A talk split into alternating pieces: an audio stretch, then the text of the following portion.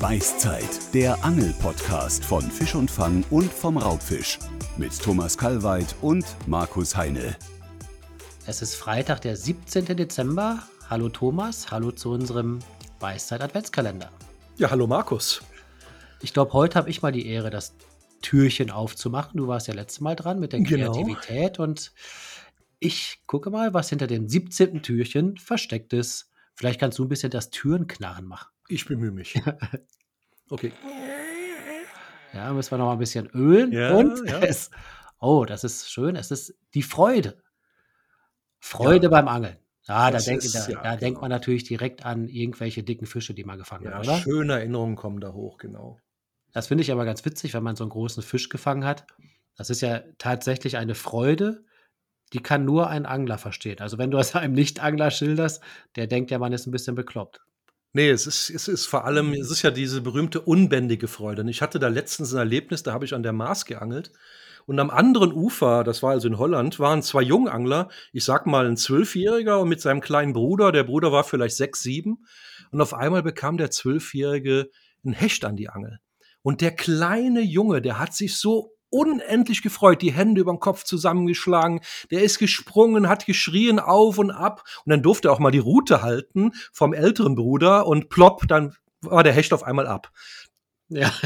Das hätte man sehen müssen. Dann haben die beiden aber stundenlang an der gleichen Stelle weiter mit, der, mit dem Spinner geangelt und auf einmal hing er wieder dran. Ne? Und wieder ein Juhu und ein Gejauchze und ein und dann war der Hecht schon wieder ab. Und man muss sagen, sie, haben's, sie haben ihn noch zum dritten Mal dran bekommen.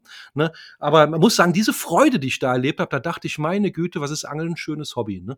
Ich habe Ja. natürlich auch gemerkt, Mensch, hast, wann hast du zum letzten Mal so eine Freude erlebt beim Angeln oder beim Fang eines Hechtes? Und das fand ich ein tolles Erlebnis, ne? Weil man, wie man sieht, wie so ein Junge da, wenn er zum ersten Mal so ein Hecht sieht, so ein, so ein Raubtier, so ein Krokodil da am Haken, Mhm. ne, was da in so einem kleinen Jungen dann ausgelöst wird. Ne? Das ist ein richtiges Abenteuer. Warst du denn äh, dann ein bisschen neidisch, dass du dich vielleicht selbst nicht mehr so freuen kannst? Ich war neidisch, dass ich mich nicht mehr so freuen kann. Und ich war auch neidisch auf die Jungs, was die für eine Ausdauer hatten da. Ne? Ja, Die stimmt. haben da wirklich drei, vier, fünf Stunden weiter mit dem Spinner an der gleichen Stelle geworfen und sie haben es geschafft. Ne? Sie haben ihn dreimal drauf bekommen und dreimal verloren. Ne? Was ja manchmal ganz schön ist, dass man auch als alter Hase, obwohl man so viel erlebt hat, dennoch noch so Momente hat, da zittern auch mal die Knie. Ne? Ja, ich Also- habe schon alte Herrschaften, die 50, 60 Jahre Angelerfahrung, ge- ne, als der große Hecht am Ufer lag, da haben die Beine geschlottert. Ne? Das war richtig rührende Momente. Da sieht man dann so einen 70-jährigen Angler, der wirklich seit Kindertagen angelt und auf einmal schlackern die ganzen Beine von dem, weil er so einen riesen Hecht zum ersten Mal am Ufer liegen hat. Na, da denkt man, ja, ich, ich sag mal, wo kann man sowas in der modernen Welt erleben? Ne? Solche tiefen Gefühle, ich wüsste gar nicht, wo man sowas noch erleben kann. Ne? Außer Ne, beim Angeln. Ne, das glaube ich auch. Ich weiß nicht, ob man das vielleicht auch beim Sport äh, erleben kann, irgendwie, dass wenn du eine besondere Leistung bringst. Das oder- glaube ich, so der erste Triathlon, das kann ich Ja, ja, also- wahrscheinlich, ja. Hast du dich so gefreut beim ersten Training? Ja, da war ich hin und weg. Ja, das dachte ich. Ne? Ja, ja, gut. genau. Ja, eine, andere, Ja, Leid- ja, eine ja, andere ja. Leidenschaft von dir. Ja, Thekentriathlon, ja. Aber was glaubst du denn, diese unbändige Freude beim Angeln, woher die rührt? Ist das dann so die, die Befriedigung des Jagdtriebs? Oder ich glaube ja, dass ja, der, das mit dem Jagdtrieb, das spielt natürlich auch eine Rolle, aber es ist wahrscheinlich so eine ganz hohe Form von Genugtuung, wenn du ganz lange vielleicht so einen steinigen Weg beschritten hast und versuchst hast, einen Fisch zu fangen und irgendwann klappt es nach Jahren und je, je, je mehr Seife du gekaut hast, umso größer freut man sich. Ja, ich glaube, ich glaub, der steinige Weg ist ganz wichtig. Wenn man jeden Tag große Fische fangen würde, dann würde sich auch keiner drüber freuen. Es ist aber zum Glück nicht so. Ne? Man kriegt ja, ich sag mal, über Jahre lang die Knüppel zwischen die Beine geworfen oder die berühmten Eiertritte beim Angeln, wo alles in die Hose geht. Ne? Und dann auf einmal klappt es. Ne? Und dann ist da wirklich diese Freude. Ja, klar, das ist, das ist so, so ein Urgefühl. Ne? Klar spielt da auch der Jagdtrieb eine, eine, oder der Mhm. Beutetrieb eine, eine Rolle. Ich sag mal, schließlich angeln Menschen ja seit Hunderttausenden von Jahren. Ne? Und äh, dass da irgendwas in, im, im Gen, in den Genen drin steckt, das glaube ich schon. Aber trotzdem, der steinige Weg ist, glaube ich, auch ganz wichtig. Und wahrscheinlich ist die Freude umso größer, äh, je weniger es sonst klappt. Also je mehr Schneidertage man hat, desto größer ist die Freude.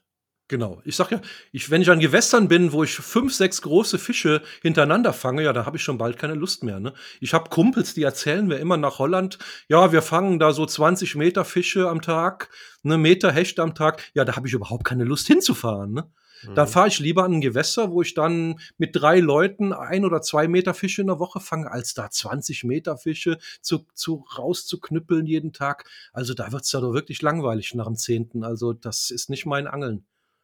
Es, ja. es muss schon eine Herausforderung dabei sein. Ja, das stimmt. Da irgendwann, wenn man zu viel Honig isst, wird der Honig auch mal zu süß, ne? Ja, genauso auch an diesen Supergewässern da, wo man da, die so riesen besetzt sind, wo man, wo nur die Angel reinhalten muss und schon hängt der Kapital an der Angel.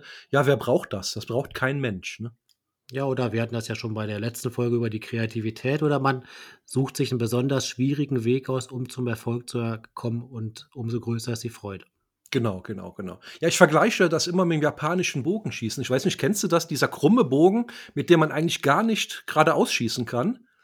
Sind nicht Bogen immer krumm? Ja, nee, aber der, die, ja, die sind immer krumm, aber die haben so einen, so einen Bogen, der ist unten kürzer als oben, mit dem kann man gar nicht treffen. Also der ist so gebaut, absichtlich so gebaut, dass man damit nicht treffen kann. Und wenn man dann natürlich auf einmal blind damit ins Ziel trifft und jeder äh, Schuss sitzt, ja, das ist, man macht sich absichtlich schwierig, ne, um dann ein riesengroßes Erlebnis dann am Ende oder eine riesengroße Freude zu haben, wenn es klappt. Ne? Ich sag mal, mit einem normalen Bogen kann jeder treffen, aber mit so einem Ding brauchst du 20 Jahre, bis du zum ersten ersten Mal triffst. Und so ist es oft beim Angeln auch. Ne? Da merkt man mal wieder, wie schlau die Japaner sind. Die Japaner, die haben es drauf. Da kann man nur von lernen, ganz klar. Thomas, noch einen schönen Tag. Ja, wünsche ich dir auch. Ne? Bis morgen. Ja, bis morgen. Ciao.